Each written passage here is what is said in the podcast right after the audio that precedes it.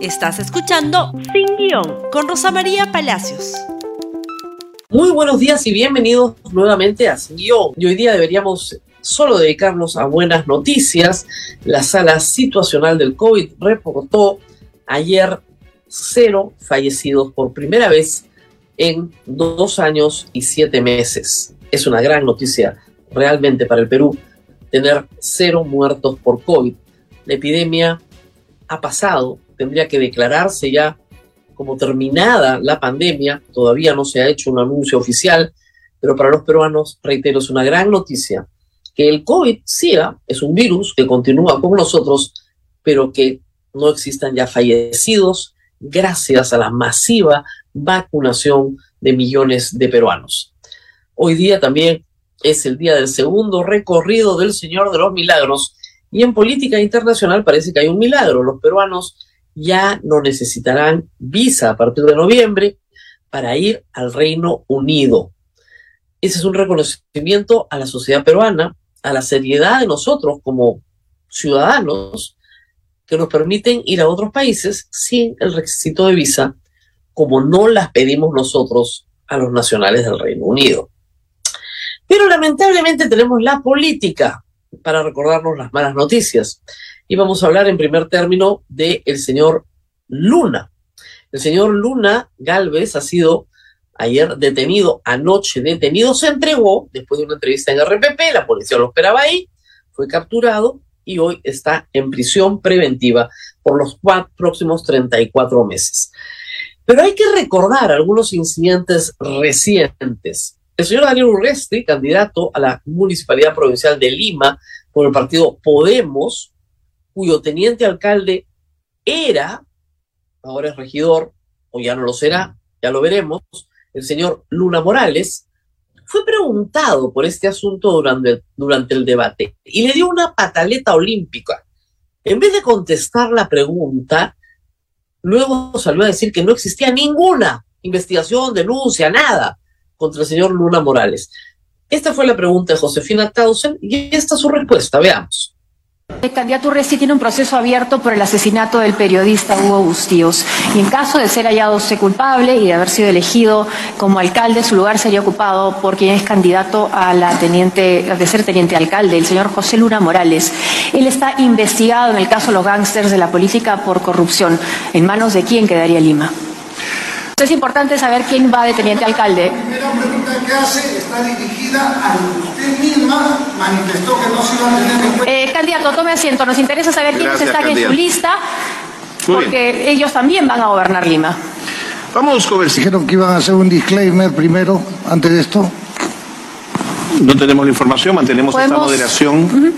En tal caso, si hay algún cambio, se lo haremos saber. Es sobre la pregunta de seguimiento, que no fue una pregunta de seguimiento, sino un ataque directo contra mi persona.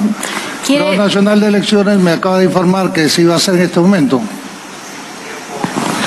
No nos ha llegado la confirmación, hagamos algo, avancemos con el debate y si ocurre ese disclaimer lo hacemos más adelante. ¿De acuerdo? Sí. Muy bien. De acuerdo, ¿no? Las áreas, señor Messi, por favor. No, la Nacional de Elecciones dice que sí, entonces Los temas, por ustedes. Bueno, la pregunta fue profética.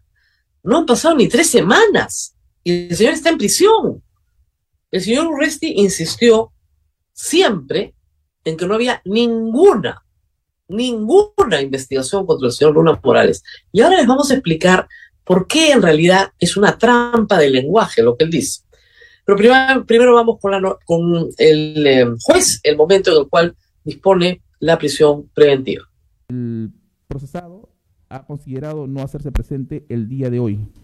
Entonces, resuelvo declarar fundada la prisión preventiva formulada por el Ministerio Público en contra de José Luis Luna Morales por la presunta comisión de los delitos de organización criminal y cohecho activo específico en agravio del Estado por un plazo de dos años y diez meses. Al no estar el día de hoy presente, ordeno inmediatamente que se cursen los oficios para la inmediata ubicación y captura y que sea cumplida esta medida de coerción por el tiempo que he indicado de prisión preventiva en un establecimiento penitenciario que designe la INPE. Así es resuelto y así se notifica. Ministerio Público.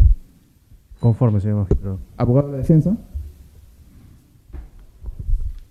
Señoría, apelamos esta resolución y fundamentaremos en su oportunidad. Se tiene por interpuesto, doctor. La Eh, audiencia ha Una concluido. consulta, señor juez. antes de que concluya la audiencia. ¿Dónde desea usted que mi patrocinado se ponga derecho para cumplir su orden? En todo caso, doctor, evalúe usted esa situación con su patrocinado. La orden ha sido de esta, esta sede judicial. Es lo que puedo manifestar. La audiencia concluida, doctor. Buenas tardes. Luna Morales tenía que estar presente, no estaba presente, y por eso se ordenó su captura inmediata. Y luego él se entregó en la noche luego de una eh, entrevista en Radio Programas del Perú. Pero tenía que estar presente. Su abogado apela lo que dice el juez, el juez Chávez, pero no estaba presente su patrocinado. Dice, eh, ¿en qué momento quisiera que se entregue? Evalúelo con su cliente. Lógico, no le corresponde al juez. El juez le corresponde inmediatamente ordenar su captura y eso fue lo que hizo porque tendría que haberse lo llevado de ahí a la prisión, por eso no estaba. Así informó la República ayer y ahora vamos a tratar de entender por qué se le investiga y por qué está en prisión. El señor José Luna Morales fue gerente general de la Universidad Telesup. La Universidad Telesup capta a tres miembros del Consejo Nacional de la Magistratura. Al doctor Aguila, ¿se acuerdan ustedes? No Aguila, sino Aguila, al doctor Gutiérrez y al doctor Noguera. Doctor Rock, ¿se acuerdan? Estos tres personajes fueron captados por Telesup. Y Telesup les paga sumas millonarias por sus derechos de autor. Recordarán ustedes. Pero Kenny Vargallosa, sumas millonarias por sus derechos de autor. Luego, estos tres magistrados que integran un colegiado de siete en el Consejo Nacional de la Magistratura, logran imponer, es en la tesis fiscal, al señor Castillo Mesa, que fue jefe de la OMP, porque el Consejo Nacional de la Magistratura elegía, como lo hace ahora la Junta Nacional de Justicia, al jefe de la OMP. Y el jefe de la OMP tramita, facilita, da beneficios al grupo político de los Luna, Podemos, dándoles la inscripción aun cuando no tenían todas las firmas que tenían que tener ni cumplían todos los requisitos que tenían que cumplir. Esa es la hipótesis fiscal. Esta es una organización criminal que comprende a esos tres ex miembros del Consejo Nacional de Magistratura, al señor Luna Galvez, el padre de Luna Morales, que ahora es congresista de la República, que estuvo con arresto domiciliario, a Luna Morales y en total son 10 más, o sea, 15 miembros de la organización criminal. ¿Estaba investigado el señor Luna? Por supuesto que estaba investigado. Pero ¿qué pasó? En enero del 2020, este es un caso que arranca el 2018, ustedes acuérdense que el 2018 cae, se desmorona el Consejo Nacional de la Magistratura, son destituidos todos sus miembros por el Congreso y vamos a un referéndum para crear la Junta Nacional de Justicia. ¿Lo recuerdan? Bueno, muy bien parte de la actividad delictiva de ese Consejo Nacional de la Magistratura comprende el nombramiento del jefe de la OMP y el posterior favorecimiento a Podemos. Muy bien.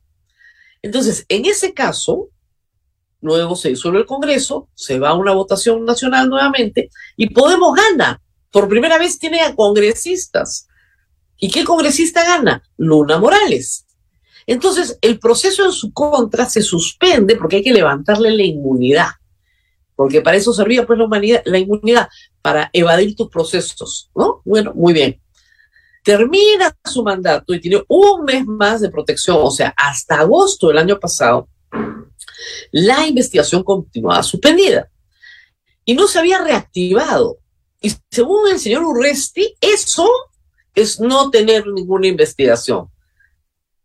No, no tiene porque está suspendida. Ah, no tiene porque está suspendida. Sí la tiene y siempre la tuvo, porque como ustedes comprenderán, a nadie le dan una prisión preventiva de la nada a tres semanas de proceso, porque según el señor Urresti no había nada, y en tres semanas ya le hicieron toda la investigación, preliminar, toda la preventiva, y, y pasó a la preparatoria y, le están dando la preventiva.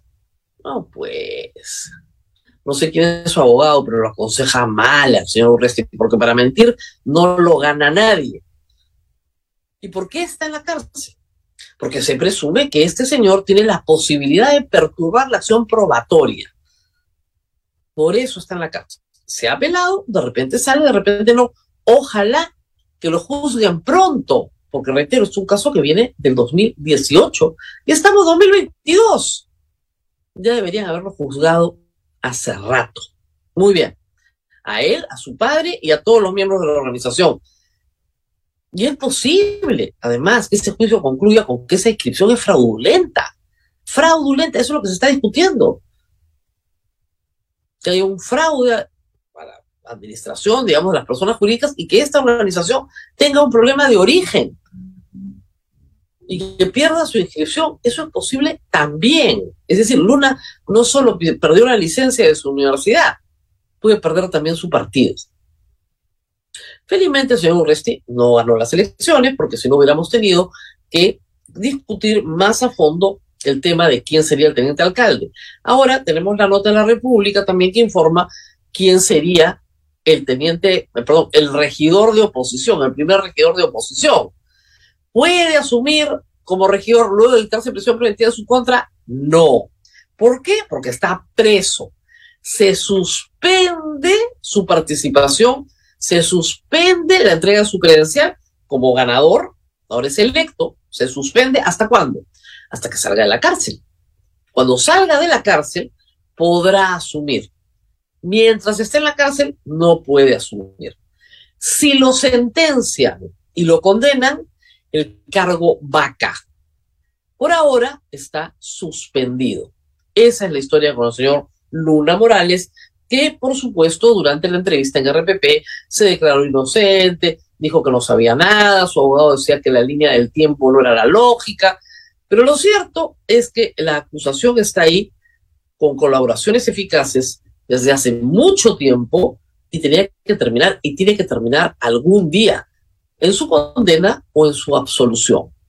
Luna Morales costó de la protección enorme del Congreso anterior porque fue absolutamente funcional para proteger, ¿no es cierto?, a determinados elementos, como lo ha sido Podemos en este Congreso, como el señor Alarcón, y otros que conspiraron para organizar un golpe de Estado, donde también estuvo metido. Hay que ver que durante los cinco días que duró el gobierno de Merino, los Luna ya mandaban cartas a la SUNEDU prácticamente para tomar por asalto la institución y que les dieran la licencia de Telesub. Eso podemos. Ahí tienen la respuesta al señor Urresti, que se puso matoncito en el debate porque no quería responder lo que todos sabemos. Si se hubieran puesto un poco más calmadito y menos matoncito y hubiera respondido, de repente ganaba las elecciones. Pero no lo quiso hacer así. Y ayer el señor Beder Camacho se presentó en el programa de eh, Exitosa, el programa de Nicolás Lucar, y dijo algunas cosas que son importantes Respecto a su papel en lo que parecería ser una colaboración eficaz, no la confirmó ni la negó. Tampoco confirmó ni negó su participación en las embajadas de México y Venezuela, porque dijo que eso estaba bajo investigación fiscal y no podía hablar del asunto.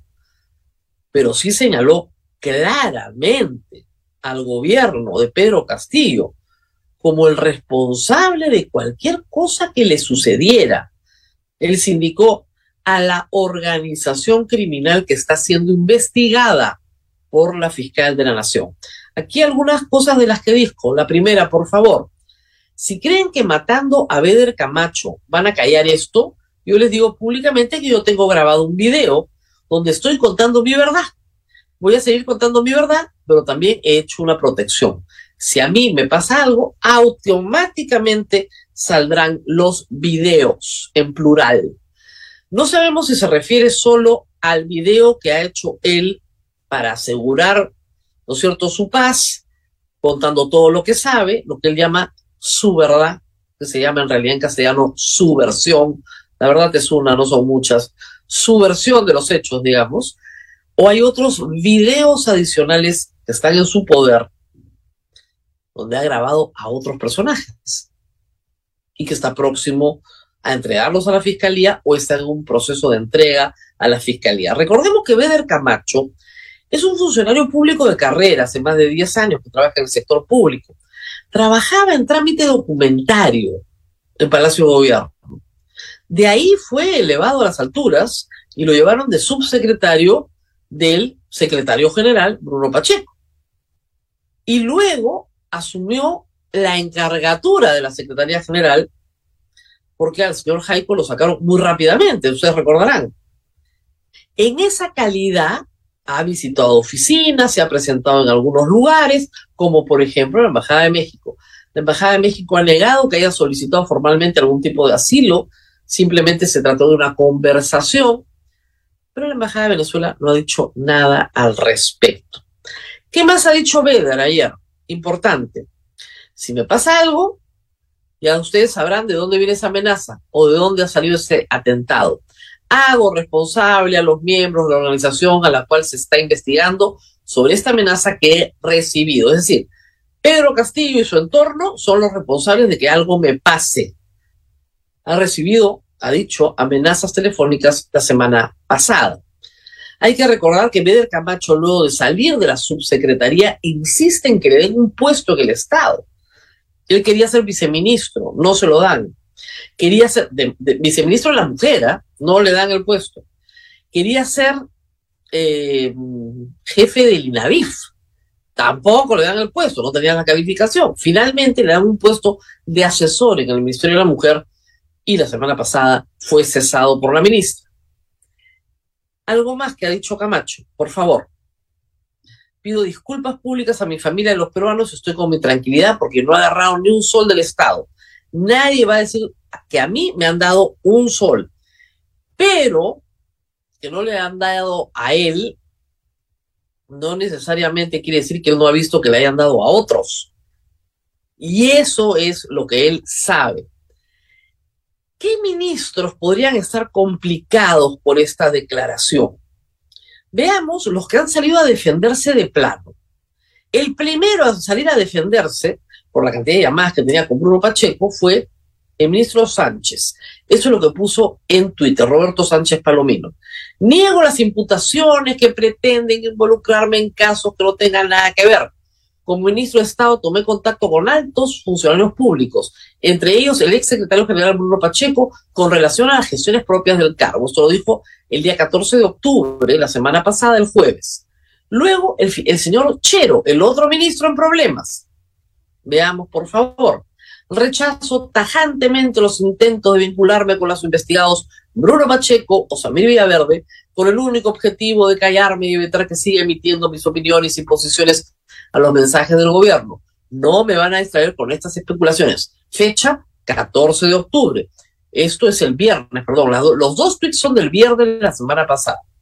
Fernando Vivas relata en su bien informada columna que hay temor en la primera línea de defensa, justamente por las actividades de Beder Camacho, por todo lo que sabe o todo lo que ha visto, todo lo que ha presenciado y todo lo que puede relatar. Hay dos ministros preocupados porque efectivamente han aparecido en algunos, en algunos informes.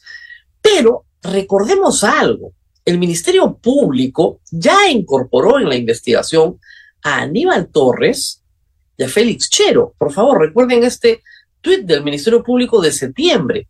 La fiscal de la Nación dispuso incluir al presidente del Consejo de Ministros, Aníbal Torres, en su condición de ex ministro de Justicia, y al actual titular de esa cartera, Félix Chero, en la investigación preliminar por el delito de organización criminal.